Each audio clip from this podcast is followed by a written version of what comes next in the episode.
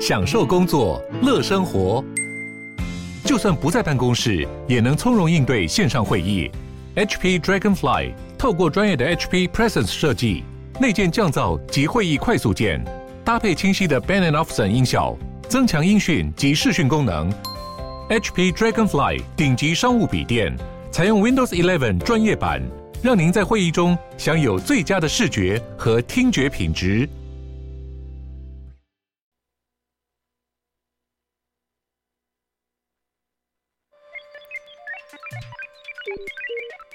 你在哪里？你在世界的哪里？台湾又在世界的哪里？男生看世界，带你掌握脉动，看清局势，找到相对位置，定位自己的坐标。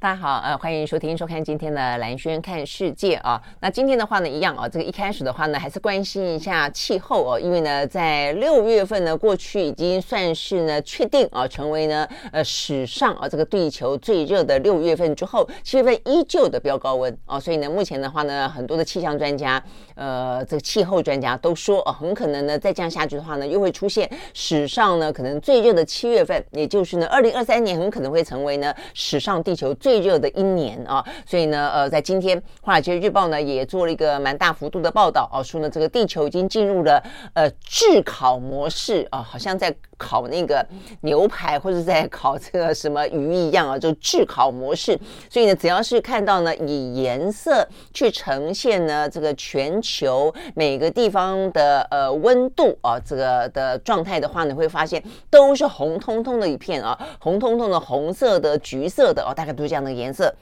好，所以呢，这样的一个炙烤的局面啊，烧烤模式、炙烤模式啊，大概来说的话，就是这几天，呃，包括北美、包括欧洲、包括亚洲哦，都是非常的明显。那也就在这个状况底下的话呢，美国的气候特使 Kerry 见到了中国大陆的一个从谢振华开始到呃这个王毅啦，哦，到现在昨天再见了韩正等等啊，大概来说的话呢，都面临了美中各自最高的高温呢，飙高到五十几度的状况啊。所以呢，你会知道说，呃，气候问你真的是非常非常的急迫以及严峻，好，但是我们刚讲到，虽然呢，呃，这个。Kerry 去中国呢，见了这么多的人啊，呃，也谈了很多。那相对来说的话呢，当然就美中的很多的一些各个领域的议题来说，气候变迁已经算是一个比较能够合作的领域了啊。但是呢，当中还是呢，呃，在昨天并没有，等于是在 Kerry 此行并没有跟中国大陆达成任何的跟气候有关的直接协议哦。那所以的话呢，大家当然也就关心啊，这个 Kerry 是不是有呃呃此行啊，这个等于是跟中国大陆之间有没有敦促中国呢做了什么样的承诺哦，但是 Kerry 也特别保证说，他只有期许哦，中国用他们自己的模式、自己的节呃节奏、自己的进度哦。做一套他们的这个减碳的方案啊，就是说，呃，中国大陆没有呃，美国没有这个道理哦，等于是逼迫呃，这个中国大陆呢做什么样子的一个呃，应该要怎么做啦哦。那我想，当然呃，对中国来说的话呢，事实上，中国大陆在这段时间以来跟美国之间不断的交手，我想他也就是要告诉美国说，不是所有的事情都说依照你的逻辑，依照你的游戏规则啊，依照你的模式去进行。所以呢，呃，显然的，Kerry 在这方方面有抓住。中国大陆的这个点哦，所以就尊重呃，只要中国大陆也愿意去承诺哦，他自己的这个减碳的方案跟减碳的目标的话呢，中国会有自己中国的模式，所以看起来的话呢，等于是这一次呃，应该这样讲，就是说你从。中美之间恢复高层的对话往来来看的话呢，Kerry 跟呃这个谢振华或者是王毅或者是呃这个韩正等于是又一次的呃高层互动的堆垒，这是一个。再一个的话呢，就是气候变迁这件事情，至少双方呃算是呃蛮敞开心胸的各自谈。所以呢，Kerry 也说呢，他认为他此行是一个比较富有成效的一个建设性的对话啊。所以目前看起来呢，在连续几个的对话的状况当中的话呢，呃，Kerry 跟谢振华以及叶伦啊，呃，这个到这个中国大陆都算是他们认为比较富有成效、比较建设性的了啊。那 Blinken 显然是中当中呢，呃，这个比较关系最紧张的哦，他也是打头阵的嘛，哦。那所以呢，这个部分目前看起来的话呢，是 Carry 此行，你很难呃，可能一次啊，这个见面就他们也是恢复了，哦，等于是气候呃的相关的对话议题的对话而已哦。但是你说有进一步的什么样的一个承诺啦、共识啦、协议啦，并没有哦。那所以当十二月份联联合国哦，它的这个气候变迁的会议当中，呃，就期待哦，这个两个呢，目前看起来当然是排碳。最大的国家啊，能够都积极的提出有具有建设性的方案啊。OK，好，所以呢，这是有关于讲到全球的气候，今年真的是非常的热啊。这个对于我们的生存，对我们的生活都造成相当呃程度的压力跟破坏。好，那这个部分的话呢，讲到美中之间，那美中之间事实上呢，我们刚刚特别提到了，从外交的领域、从财政的领域、从气候的领域呢，都已经有高层见面的。比较微妙的部分的话呢，事实上呢是呃季新吉。好，季新吉的话呢，已经一百岁了啊。那他的话呢，呃，在这一次现在人正在中国大陆进行访问。昨天的话呢，呃，中国大陆最高的呃这个外事室的主任王毅也见了季新吉。那事实上的话呢，先前一天更受关注的是中国大陆的。国防部长呢，这个李尚福见了季辛吉啊，所以为什么放在这边来讲呢？因为在所有的美中之间的高层的恢复对话当中，美国最希望能够恢复呢跟中国之间的军事当中的高层对话啊，但是因为呢。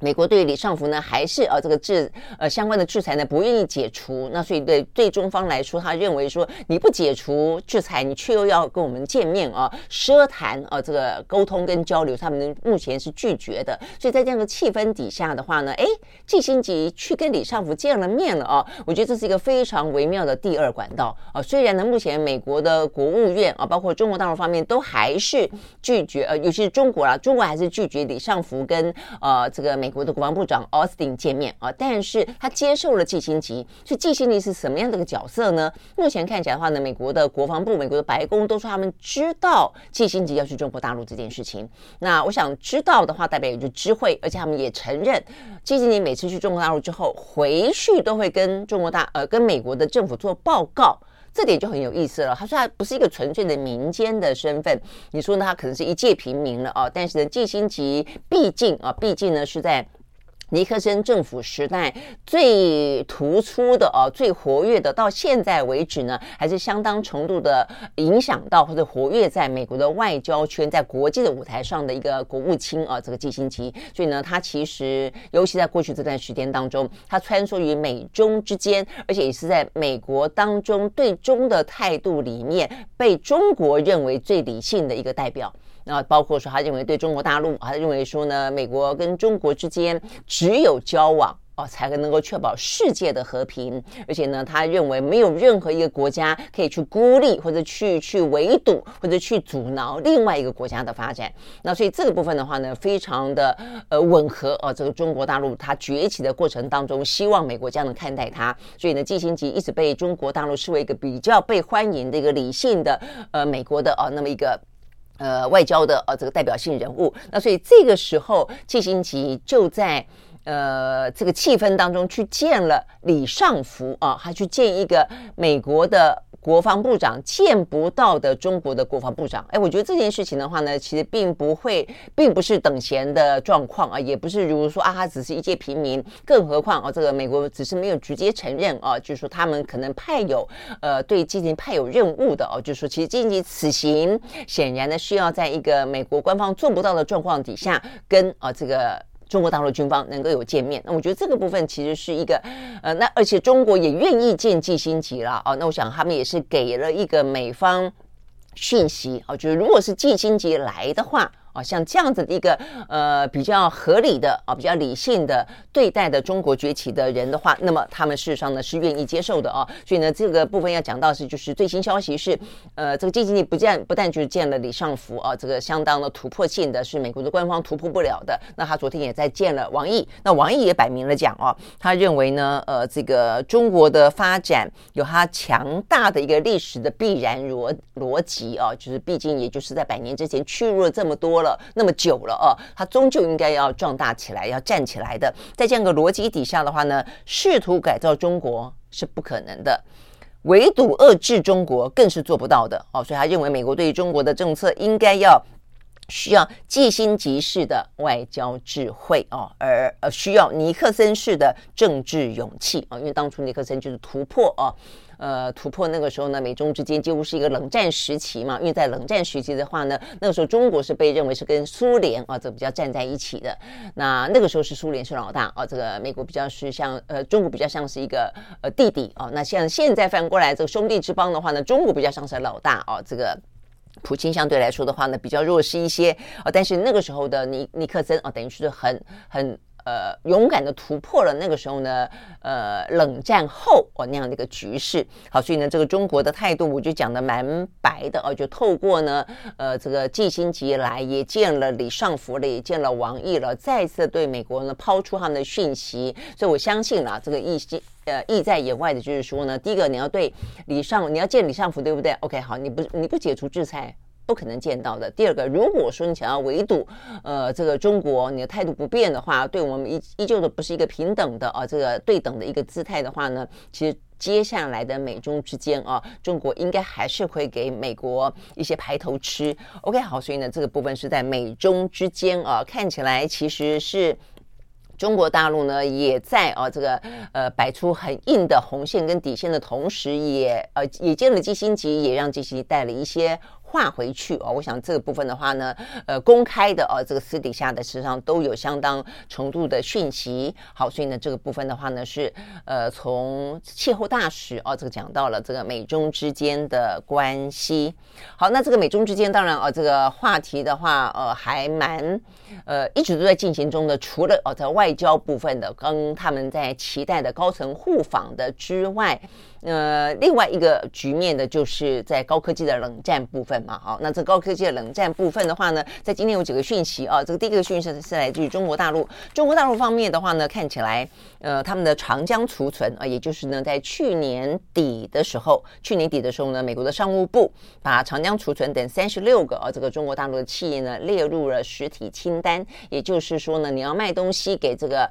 呃清单上面的这些中国企业的时候，你必须要得到许可啊。那等于是掐住了啊，这个中国企业的一些关键的设备啦、零件啦等等的这个咽喉啊。那目前看起来的话呢，呃，在媒体报道当中讲到说，呃，这个记忆体晶片大厂啊，但是龙头厂商长江储存的董事长，呃，为什么会有他的消息啊？是说他在。二零二二年，去年十十月份啊，这个接任了长江储存的董事长啊，以及代理执行长之后，在昨天是第一次公开的发表了演说。呃，OK，好。呃，时间点是落在六月底哦，但是呢，比较被大幅度报道的是在昨天。那他是在一个呃中国国际的半导体展当中哦，发表论坛里面有这个言论啊，讲到的是什么呢？他讲到说，现在中国大陆啊，这个等于是受到美国的这一些呃步步的禁令啊，这样的一个围堵的关系。他说他们现在的呃困境已经不是买不到晶片的先进设备了，而是根本连零件都买不到。意思就是说呢，我们过去买的零件，就现在买不到新的零呃设备。但是过去买的旧的设备，到现在要换零件的时候，连零件都买不到，所以呢，等于一个装饰品啊。所以呢，听起来还蛮惨的哦。但是呢，你说这个蛮惨的，那他们现在其实已经很。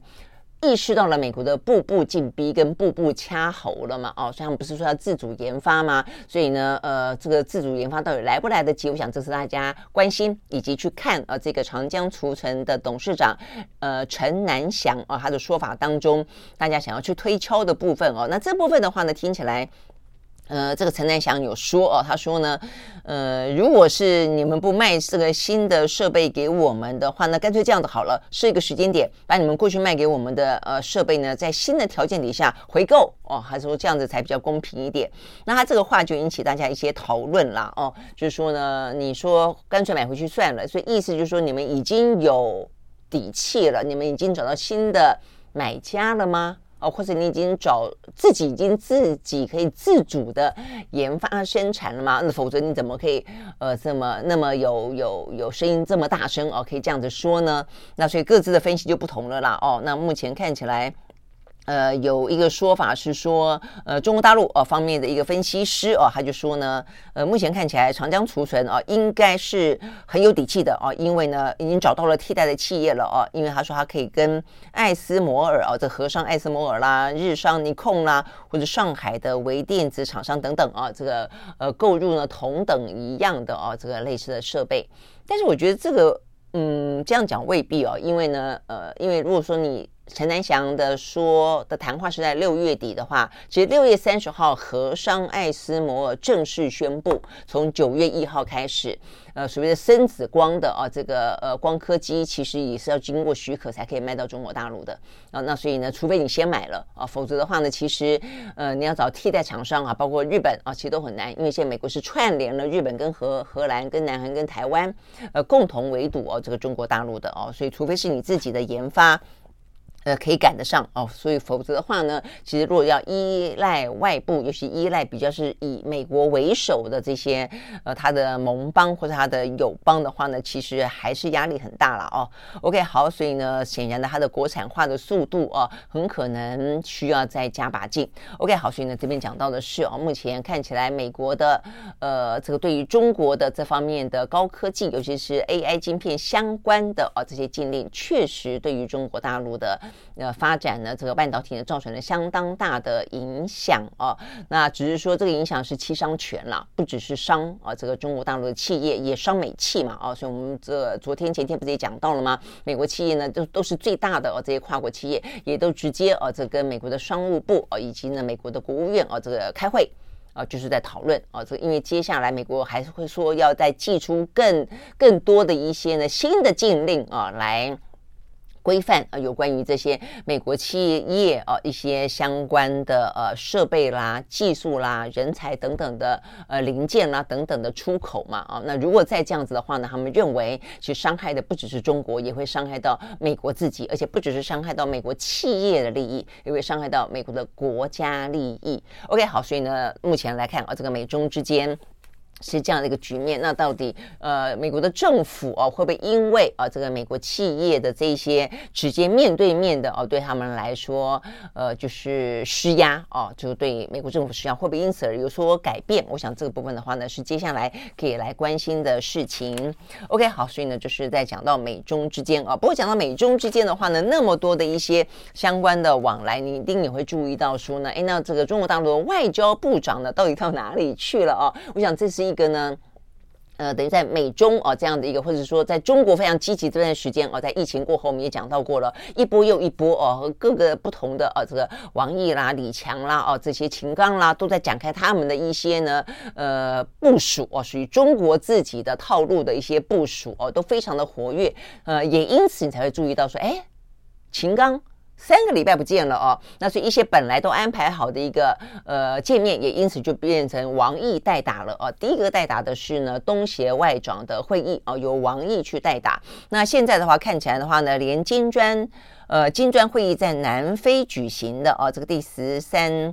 次的金砖国家的安全事务高级代表会议哦，呃也要由王毅哦来出出出发出行哦那。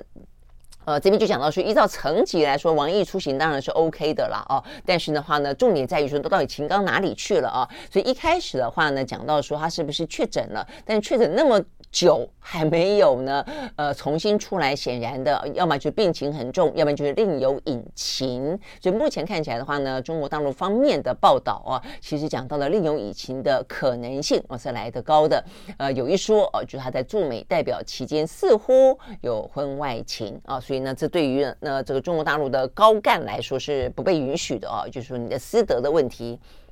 所以是不是因为这样的关系，呃，这个被下了呃这个禁足令啊，因此呢，一些相关的公开的场合，目前真的都没看到秦刚。好，所以呢，这个部分的话呢，对于中国大陆来说，应该因为现在正是一个国际的国际政治呃重新洗牌，或者至少对于美中因为美中对抗的关系，所以中国大陆非常积极的去做一些海外的哦这个不同的地缘政治的地缘经济的部署，所以这个时候的秦刚的角色。是重要的啊，是重要的，但是呢，呃，缺缺席了。我想这个部分是呃，因此受到关注的啊。好，所以呢，这是在一个大的。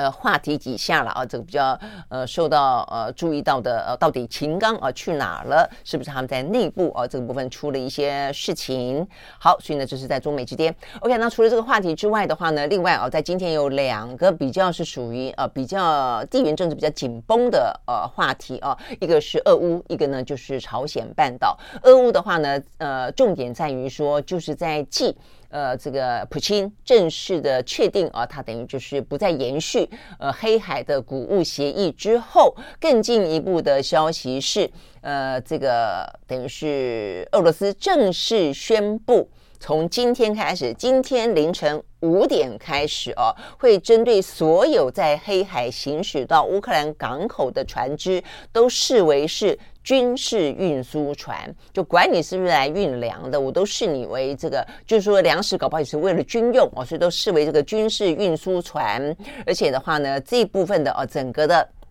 黑海的海域的东南部跟西北部哦，都呃暂时列为航行不安全区域。那所以听起来的话呢，呃，它虽然没有描述。这样子的宣布之后代表的是什么？但是呢，目前意味着的是，连白宫都认为，接下来很可能在黑海当中，呃，运行就等于是航行的船只会成为俄罗斯的军队攻击的对象哦。那我想这个部分的话呢，可能就会有点。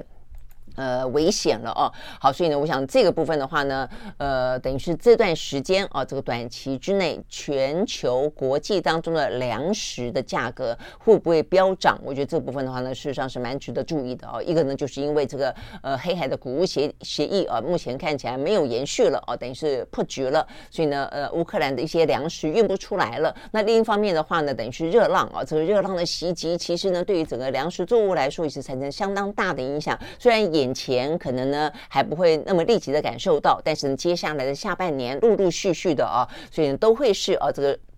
呃，影响到粮食的这些原因了啊。好，那这个我们看啊，这个俄罗斯的呃报他们的宣布啊，就就是正式的宣布啊，这个二十号开始他们的一些状况是怎么样啊？目前看起来的话呢，他们呃在正式宣布啊，说要在这个黑海行驶到乌克兰港口的船只视为军事运输船之前，在昨天是他们已经呢非常炮火。呃，猛烈的攻击了乌克兰在黑海的港口，以敖德萨为主哦。所以呢，在敖德萨这个区域当中，乌克兰有三个港口哦。所以呢，目前的话呢，都遭到了猛烈的袭击。所以呢，一方面它等于是去摧毁而破坏这些呢乌克兰港口呃的这个设施。那在乌克兰的说法里面啊，这些港口呢，其实有不少的仓库，这仓库呢都已经储备了很多本来运出去的，要运到亚洲啊。要运到非洲啊，啊，这些相关的粮食，说至少储存了一百万吨左右，啊，这是泽伦斯基在昨天晚间的谈话当中说的。他说呢，这个数量本来要交付给呢，呃，购买的啊这些国家，但是他说呢，俄罗斯的恐怖分子显然是针对啊这个粮食啊这个要进行摧毁，所以摧毁了谷仓，摧毁了港口设施，也摧毁了这些粮食。啊，他说呢。所以他就批评了，他说呢，俄罗斯呢，呃，针对敖德萨啊这个所发射的每一枚的飞弹，不仅是打击了乌克兰，也打击了世界上每一个想要安全生活、需要粮食的人们。哦，所以他等于就是说批评啊，这个俄罗斯以粮食作为武器啊，这个来。不只是啊，这个侵略了乌克兰，也影响了到了全世界。好，所以呢，这个部分的话呢，看起来啊，这个到底呢，呃，黑海会不会从二十号啊，这个今天开始之后啊，到底呢，这个行情在这个部分，如因为呃，在呃俄罗斯哦、说他不再延续呃黑海的谷物协议之后，乌克兰的说法是说呢，他要跟联合国自己辟一条呢安全的通道，继续运粮食出去。我相信啊，这个嗯，普京他们的这个呃，把它列为所谓的不安全的呃海域，然后呢说要视为一个军事目标，应该就是针对这个啊，就是说，因为他不延续。黑海的谷物协议就是希望以粮食作为要挟嘛。那如果说你自己另辟一个安全通道，你自己还可以运得出去的话，那等于说他这个恫吓完完全无效啊。那所以呢，他这个呃今天的宣布等于是加强了，就是说我终止啊这样的一个谷物协议，而且我也不让你用别的方式把这个粮食运出去了哦。那所以我觉得接下来。呃的每一艘啊，这个接呃行航行在黑海当中的船只啊，就是等于是今天开始，我觉得都可能会要注意一下啊，就是不是会真正成为俄罗斯的目标？那他们说是这样的说，是不是真的会这样做啊？那如果做的话呢，会不会又成又成为另外一种开战之后的一个新的情绪？那全球的粮食价格是不是又会受到呢相当大的影响？我想这部分是蛮值得关关心观察的哦。OK，好，所以呢，这就是有关俄乌战争目前的话呢，是比较围绕在呢以粮食呃运输为主的啊这个相关的话题，就是输不输得出去，以及它的港口啊，因此而周围被炸啊，大概是这样的一个状况。所以白宫呢也相当的关心啊，他就特别讲到说，俄罗斯很可能会扩大啊对于呢这个乌克兰粮食设施的攻势。OK，好，所以呢呃他们说目前掌握到的啊是俄罗斯在通往乌克兰港口的航道上布满了更多的水雷。啊，等于是让他们这个感到呃危殆，因此而就呃避开这个航行的通道，或者就是不运粮食了哦。那我想，所以我们刚刚讲了这个全球的呃粮食价格哦，在未来这段时间看起来呢，应该啊这个非常的呃很可能会受到波及，会有一些波动。好好，OK，所以呢，现在整个的物价哦，这个坦白讲，这还是很伤脑筋。虽然美国的呃物价稍稍的有下来了一些，所以今天的最新消息讲到七月份，呃，他们联准会的。的会议嘛，哦，还说呢，很很可能会是在今年，等于是呃停止，等于是他们的呃，等于是紧缩的政策当中最后一次的升息了，因为上次是暂停升息嘛，但后来发现暂停升息可能太快了，呃物呃这个通膨还是没有被那么。嗯，稳定的啊，被掌控住，所以还得要再升息一次。但是呢，七月份如果再升息一次一次的话呢，应该啊，应该他们认为呢，接下来可能在今年就不用再升息了，甚至明年啊，在今天我看到华尔街的讨论还讲，甚至明年就可以呢，盼望啊，就是已经可以变成是一个降息了。因为呢，目前看起来美国的物价啊，这个通膨数字从呃一开始的什么呃八啦啊到六啦到五啦啊，现在的话呢，可能可以再往下啊，有四啊。啊三啊，左左右的，但是欧洲的话状况其实还不是很好啦。哦。好，那但是不论如何，呃，这个物价呢虽然有比较趋缓一些些啊，但是我们刚刚讲到热浪的关系啊，这个呃。俄乌哦，这样这个黑海的谷物协议的关系哦，所以粮食价格会不会会在波动？我想这不是值得注意的哦。OK，好，所以呢，连教宗都说话了哦。这个教宗的话呢，呃，派出了特使访问了呃这个华府啊，希望能够积极的推动俄乌停火的和平任务啊。所以呢，这个部分是意大利的媒体报道啊，说呢，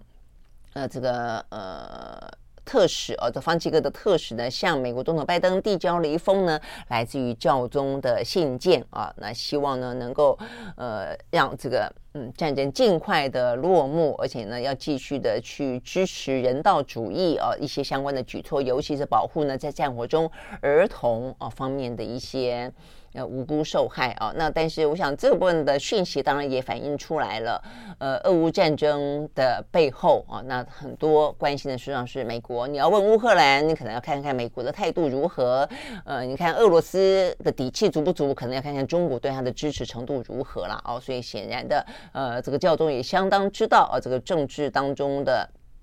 呃，背后的啊，这个各宗三妹啊，所以事实上他是去访问啊，这个华府，希望能够呢，呃，寻求呃和平解决目前的俄乌战争。好，所以呢，这个部分是这个样子。那再来的话呢，就俄罗斯部分的话呢，还有一个值得关心的话题，顺道一提就是普里格金。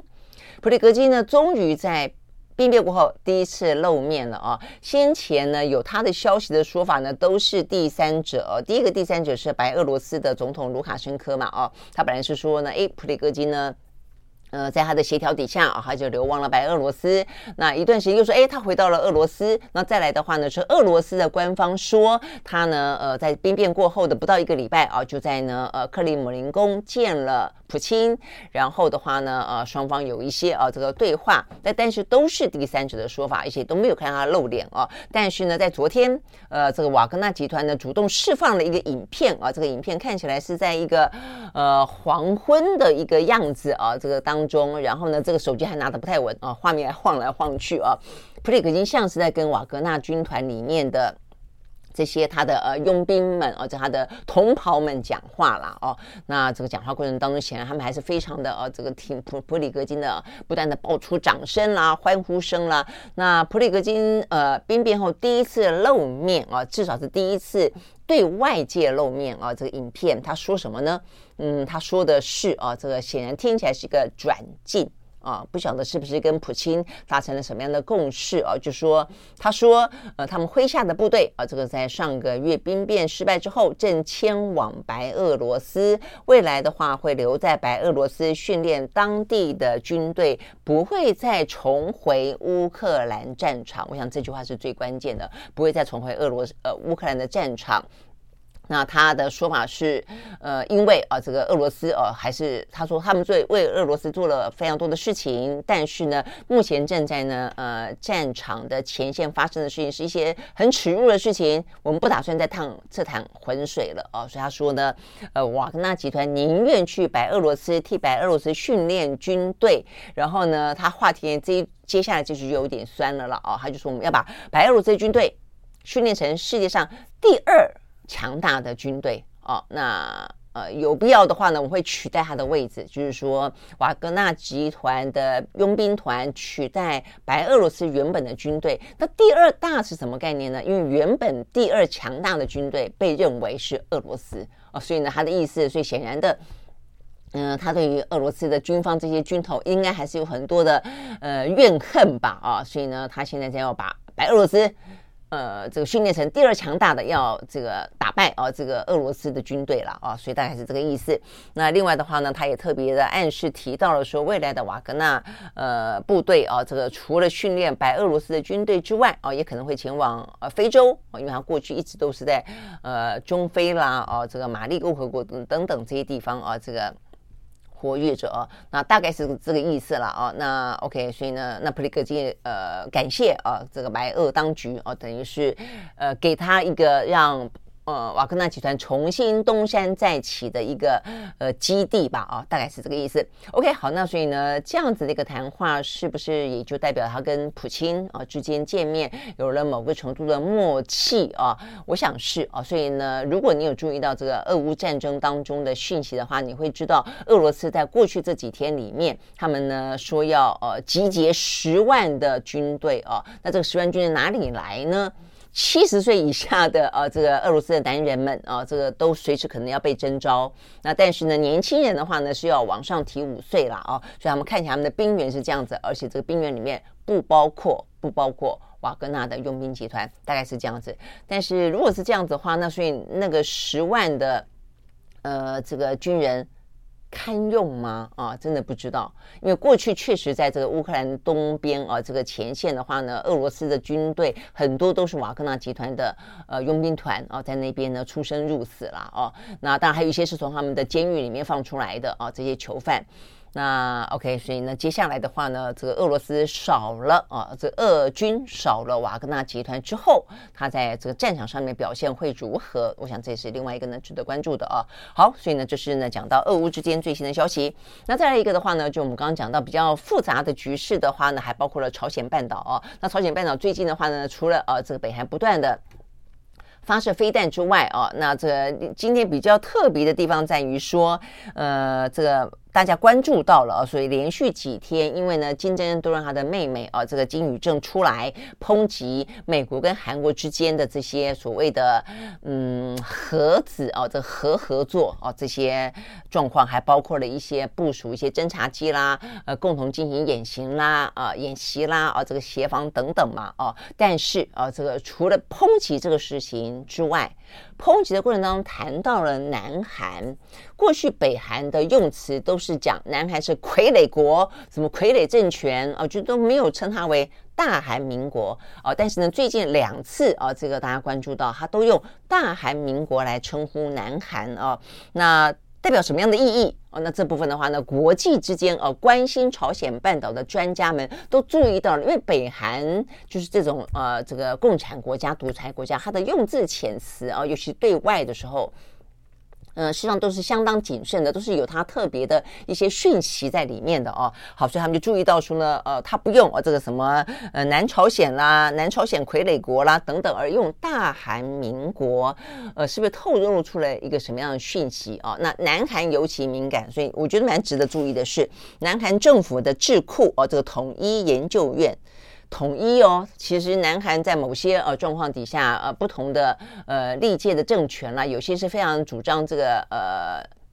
南北之间啊是阳光政策的啊，呃像是卢泰愚那个时候都是这个样子啊，金大中等等啊，那他们的话呢都是希望啊这个南北韩就是呃可能可以有统一或者和平的呃一天嘛啊，那所以包括。呃，现在尹锡悦的前一任算也都是这个样子了哦。那所以他们有个统一研究院哦，但是他随着呃政权轮替，时而比较积极，时而就被冷冻了哦。那这个统一研究院里面的啊这个北韩研究室的室长。哦，他认为这个讯息很特别。他认为呢，他是北韩刻意要将南韩视为一个独立的国家了。哦，就是不是用一个统一的角度去看它了，不是讲一个同一个民族了。你是一个国家，你是大韩民族，那呃大韩对大韩民国，所以呢，所以我可以用核武器攻击你。哦，他这个解读其实是蛮蛮重要的哦。如果说是真的这个样子，代表的是。要把他对于南韩使用核武的正当性给先巩固起来的话，就代表说他不排除呃要使用核武。那当然，这个不排除有两个状况啦，一个就是说，也是一个呃行为上的恫吓，就我做这个动作，让你以为或者让你相信我可能要动用核武的几率变高了，因为我正在做准备。那未必会真的动用核武，但另外有个可能性就是，也就是他真的打定了哦，他可能必要时候要动用核武了。那我想这个有程度上的差别啦哦。但不论如何，呃，南韩政府的这个智库他的分析，他们认为哦，他是在做这个准备。因为过去来说的话呢，因为是同一个民族的关系哦，那所以呢，他们就是不会哦用核武去对对付哦同一个民族的人。但如果说呢，已经说是呃三十八度线一边一国哈，你是你的国，我是我的国的话呢，那么呃。改变了这样的一个称谓，就也因此改变了一些用运用核武的立场了。那我想这个部分的话呢，是比较值得注意的了哦。那不过呢，也有这个媒体报道觉得说，那你要看看啊，这个金宇正他的谈话是对内还是对外哦？嗯，但我觉得这个这个话题的本身对内对外可能不是那么，因为大家会看到一定是对外。哦，我想对内的话呢，呃，他们当然就一一些共产国家，你会发现对内对外当然有时候说法不不太一样啊。这个对外的话有它的一些外交上面的必须更灵活、更有弹性。那对内的话呢，为为了巩固啊自己的政权的呃需求，可能话要讲得比较硬啊。但是我想这件事情看起来，它对外啊的。几率是来的，呃，看起来就他是对外，因为大家都都看到了他这个谈话嘛，哦，好，所以呢，这个朝鲜半岛上的局势啊，会不会呢？呃，也就如同金正恩期待的，刷存在感终于刷到了，让大让大家注意到了，他似乎他的动作越来越大。那以核武哦作为要挟，我想这件这件事情是是很清楚的啦，哦，OK，好，所以呢，这部分呢是。朝鲜半岛上的状况，那 OK，除了这个部分之外的话呢，呃，在今天比较值得注意的就是泰国了哦。这个泰国的话呢，先前在十十三号的时候啊，这个泰国的前进党。啊，前进党也就是那呃，在他的新的党魁皮塔啊，这个四十二岁年轻的企业家，哈佛毕业啊，所以呢非常非常受到年轻人跟都会区的喜爱。那他也在先前的国会大选当中带领了前进党获得了呃这个国会当中非常多席次啊，也因此就就是担任啊就选上呃这个呃总理啊，他的呼声非常高。但是呢，在昨天。进行了第二次的投票，还是落败了。那显然的是军政府啊，刻意的去阻挡啊。那很夸张的是，他不只是他落败了，他还直接被摘除了他众议员的身份，等于国会议员身份也没了。你想，怎么会那么离谱啊？哦，那真的也就是。去军政权嘛，啊，也就是他用各式各样的理由哦，都可以去达到他的目的哦。那他的理由是，他的理由是，呃，说皮塔呢，呃，拥有呢，呃，媒体啊，就是媒体一个媒体叫 ITV 媒体的股份啊，所以代表的就是说呢，呃，他们应该是有一些法律的规定吧，就是政媒是应该分得很清楚的啊。那他拥有这个呃媒体的股份，也因此的话呢，就丧失了他国会议员的资格。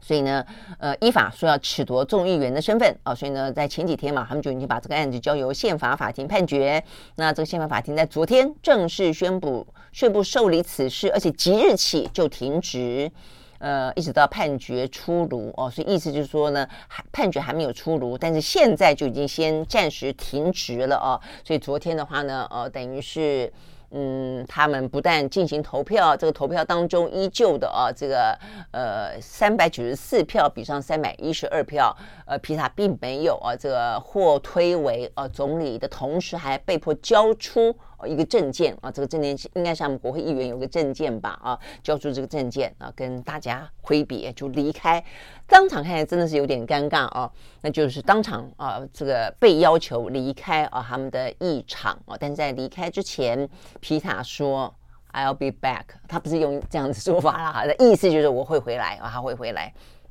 那所以目前看起来，呃，应该啊，毕竟他也还是前进党的党魁嘛，啊，所以他应该不会放弃啊，放弃呢，呃，等于是继续推进啊，有关于呢，呃，这个泰国政治的改革啊，但我想这也就是泰国的军政权最怕的事情啊，呃，他们其实用同样一招已经对待过这个前进党的前身叫做未来前进党，那他们当时的党魁也一度啊，这个。呃，就是要选举要去角逐总理啊，一样的被用你拥有媒体股份为由，也是褫夺了他的国会议员的身份啊，也因此就丧失了啊这个呃资格啊。但是这个真的是有点离谱了啊！我后来仔细看了啊，他这个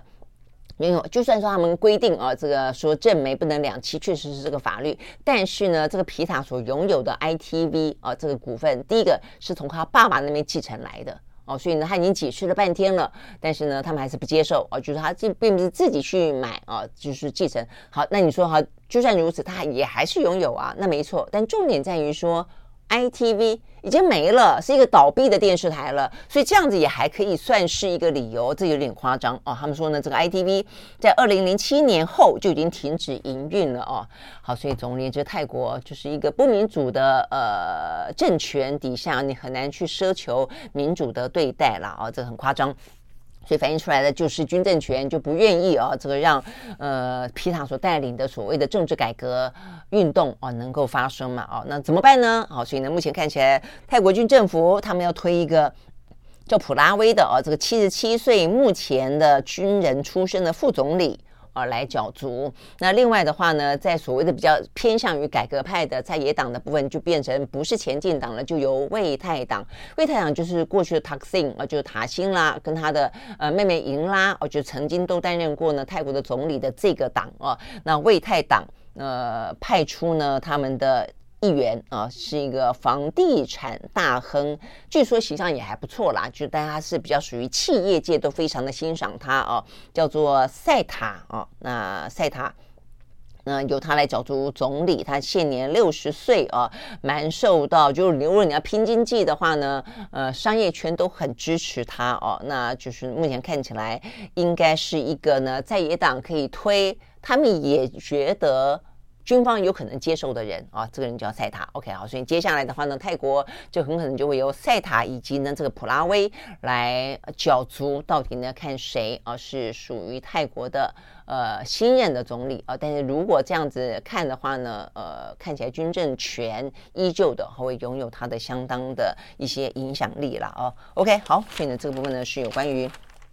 呃，泰国哦，这个目前呢，呃，最新的消息。那最后一个的话呢，要回到台湾啊。台湾的话呢，今天有一两个消息啊，也跟国际之间有关。第一个，苏姿丰来台湾啊。那苏姿丰的话，等于是继先前的话呢，是 NVIDIA 的黄仁勋来台湾之后啊，是在半导体当中非常大的一个呃厂商 AMD 哦，他也来台湾了。那他来台湾当然也就是呃固定单嘛，而且我们台湾有很多的一些厂商哦，都跟呢他们的晶片啊，事实上都是。在代工他们的一些晶片相关的了哦，所以包括了像是台积电啦、红海啦、群联、欣兴、祥硕、技嘉、微星等等这些供应链的话呢，都在苏风苏姿丰来了以后，确保了啊这些部分要呃等于订单要下给这些公司，所以呢，目前看起来的话呢，整个产业链呃旺啊旺旺旺哈，先前黄仁勋来就已经。呃，很旺了啊！这个接下来呢，苏姿丰大家都要来顾啊，这些产业链，确保呢，现在他们要拼啊，这个 AI 芯片非常的呃火红，非常的供不应求。那所以呢，这个部分要确保啊，这个大家供应无虞，这个单啊是要接的。那当然同同时啊，这个苏姿丰也谈到了，不过实际上 AMD 跟 NVIDIA 当然也也有一些竞争关系啦，所以你可以理解啊，他们这个都。大家都要来顾啊，顾这个产业链当中重要的环节。那同时，他们描绘了这个 AI。在 OpenAI 啊，这个今年初开始以来啊，这个应用的局面啊，看起来是真的啊。这个我想这个方向已经越来越清晰了啊。包括我们今天早上呢，蓝轩时间呃也在谈到啊，整个 AI 的布局。呃，访问的是《金周刊》啊，他们呢等于是派了一组人前进啊，这个旧金山，呃，讲到了他们有个海斯谷这个地方啊，在戏谷里头啊，事实上呢，这个 AI 的群落已经看看起来呃，在戏谷当中的一个属于 AI。的群落已经越来越具体了，而且非常的火红哦。那 OK，所以呢，这个苏姿丰说，未来的 AI 应该会无所不在。那而且现在啊，我们早上也特别提到，只是一个起步，现在只是起步而已啊。所以未来的话呢，呃，三五年间绝对是一个非常快速的爆发期哦，是一个很快速的成长期。呃，这个在苏志峰的口中的话，你有五到十年的。快速发展发展的光景啊，那光光未来的三到五年之间，潜在的市场规模呢，高达了一千五百亿左右啊，大概是超过新台币四点六兆。那所以他就形容说，未来啊，这个五年间 AI 将无所不在，非常值得期待啊。好，所以也是因为这样的关系啊，所以一方面的话呢，我们看起来非常的啊，这个被美国的企业呢所迫切的需要，所以你才会觉得川普讲那个话是不是很夸张？川普说的，他简直就是过河拆桥哦，说是台湾人去抢，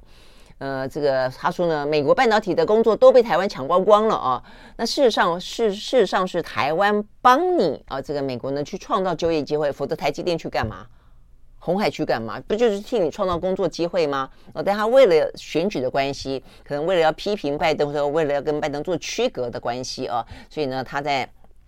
前两天啊，这个接受访问的时候呢，讲到了呃台湾啊，批评了台湾，呃说抢走了美国的工作机会，而且还讲到说呢，他认为美国应该要阻止台湾啊，甚至的话呢要课征关税啊，等等等啊。好，所以呢，等于是他的话啊，因为现在目前来看，刚好今天有个最新的消息啊，就是。嗯，川普啊，这个在共和党内还是一枝独秀。就是先前的话呢，本来呃，德州的州长德桑提斯本本来还一度啊，很可能会超越呃，接近川普，有可能取而代之的啊，就没想到呢，呃，川普真的像九命怪猫啊，这些。呃，缠身的官司反而让他越挫越勇啊，让他得到了更多的一些同情票也好，然后呢，激发了更多的一些呢支持啊，反而看起来他跟呢这个德桑提斯之间的拉距越来越远哦。那所以呢，就这个角度来看的话呢，川普今天这样的谈论美国，呃，谈论台湾，呃，会不会带动了整个的呃这个共和党对台湾的看法？哦，或者说呢，呃，接下来在未来美国呃选举总统选举大大选当中啊，呃，因此的话呢，拜登变得比较亲台，那这个川普变得比较反台，或者说中间要拉开一个距离，因为川普他也很直接的表达哦，就是要谈防卫台湾，他说他绝对不会呃这样子说哦，所以他也很明确的，因为拜登还有点战略模糊，我觉得要不要出兵，不出兵啊，都不讲清楚，但是呢，呃，川普是。不不说要出兵、哦，这点他很清楚。那所以这部分的话呢，有利于台湾吗？哦，所以未来的美国的舆论在中美台两岸这件事情上面，会不会有另外一个声音？舆论分裂就属于比较对台湾开始持不同的意见，就美国不要为台湾过度涉险。一方面是军事当中不要涉险，二方面是他们抢我们工作。所以于军事来说，于经济来说。台湾都不见得，呃，需就说美国对台湾这样子一个。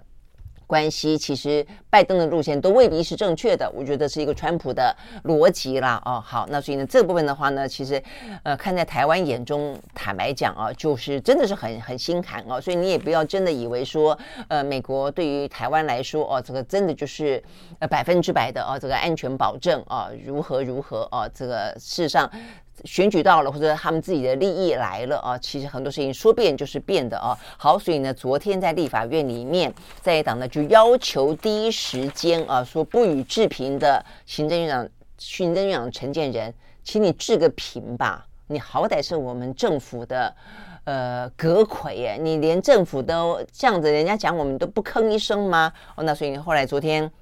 陈建仁终于说了啊，他说他不接受川普的说法。嗯、呃，然后他是在呃，还是江启臣啊，这个不断的追问底下啊，呃，才回答的哦、他说，呃，你要不要反驳一下啊？后来陈建仁就说，确实，我们当然不接受啊。他说呢，呃，台美之间是双赢的局面啊，川普的所有数数字跟根据都是错的，呃，等等等啊。那确实啊，因为。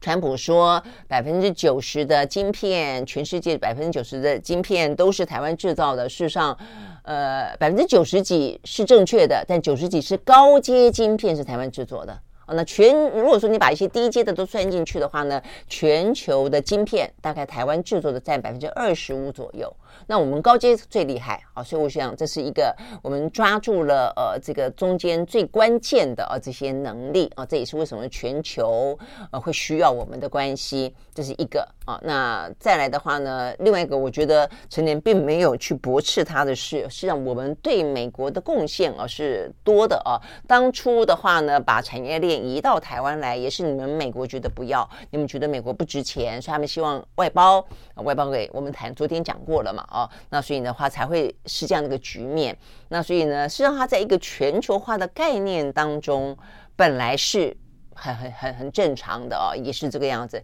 但是现在打乱了全球化的局面，原因之一实际上就是美国嘛。你美国跟中国交恶，你美国担心中国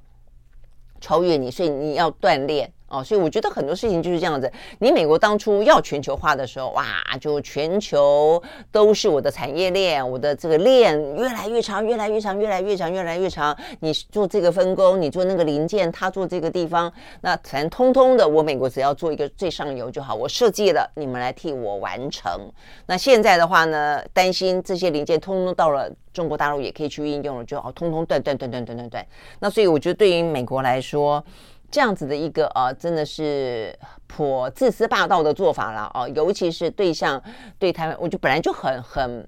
很值得哦，就是大家就是要看清这个现象。那尤其当事国之一是台湾的话，那我想台湾真的没道理哦，这样的一个予取予求。所以我觉得其实不只是陈建仁啊，其实蔡英文也应该要说话才对啊。好，但不论如何，这就是目前看起来，我们就讲到说，川普啊，他的态度基本上来说，他现在的声势很高。哦，那所以他代表的他，你不要说啊，他胡言乱语，他每次都胡言乱语。他目前看起来是共和党内很可能的又一次的总统候选人。哦，那呃，他跟拜登两个人呢，目前的在美国的民调当中还未必啊说谁一定能够稳定的啊这个拜登呢呃继续留在白宫哦，所以呢，他对台湾的一些看法路线。政策都会变得很重要啊！那我觉得我们及时现在必须要表达我们的立场哦，而且呢，呃，台湾其实最喜欢押宝哦。这个比方美中之间，你就押美哦。那这个美国里面两个党啊，你还押川普，那我觉得这个事情坦白说都是非常非常不明智的了啊！你连选举里面在台湾内部。企业界都知道很清楚，你要都是两个党都压啊，只是多跟少之间的差别而已啊。所以对台湾来说，真的就是你你最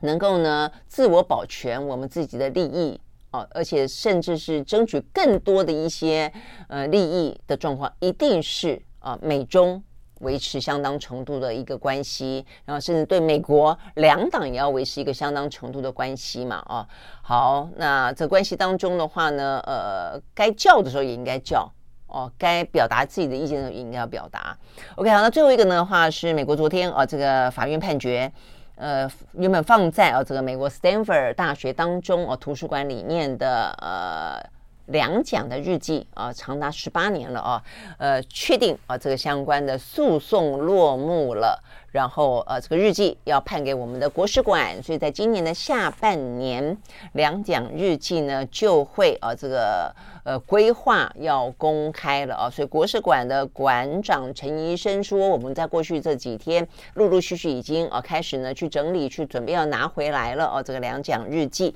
那我想这个部分的话，都对台湾来说。呃，是重要的啊！你不管就这个史料的真实性来说，或者呢，不断的撕裂台湾自己内部啊，台湾很多内部自己的政治分歧，事实上呢是跟两蒋，尤其跟老蒋总统有关。呃，他在日记当中都会有提到了很多那个时候来台湾，包括二二八，我想这是对于。呃，台湾啊，很多的族群之间的伤痕啊，如果说有这些伤痕的话，二二八是一个蛮重要呃，二二八啦，白色恐怖啦，都是啊。但是在这个过程当中，呃，由他的日记本身不敢讲说会还原全部哦，但他在那个过程当中，他的每一个决策、每一个行为，他如何的去看待，他如何的去反省，我觉得可能会有一个更真实的呃呈现。那也就是呢，在过去啊、很可能呢是在一个台湾呃这个戒严时期，也是一个坦白讲是一个专制的啊、这个治理的时期，把它奉为民族救星的时候有点过。但后来的话呢，把它讲成呢呃十恶不赦的屠夫，我觉得也有点过哦。所以呢，在这样的一个呃过度极端的状况底下的话呢，两蒋日记回到台湾，呃，放进我们的国史馆。让它呈现整理好了以后对外开放，我觉得都蛮值得哦，大家好好的去看一看啊！希望属于我们的历史，呃，能够有一些更属于能够弥合、弥平伤痕，而不是去一个加深伤痕这样的做法吧。OK，好。呃，因为台湾的呃国际处境已经够艰难了，我想内部的话呢，如果还不能够平和团结的话哦，你其实很难呃能够一致的对外啦哦。OK，好，所以呢这些部分是属于今天比较重要的相关新闻，提供给大家。那我们明天同一时间再会喽，拜拜。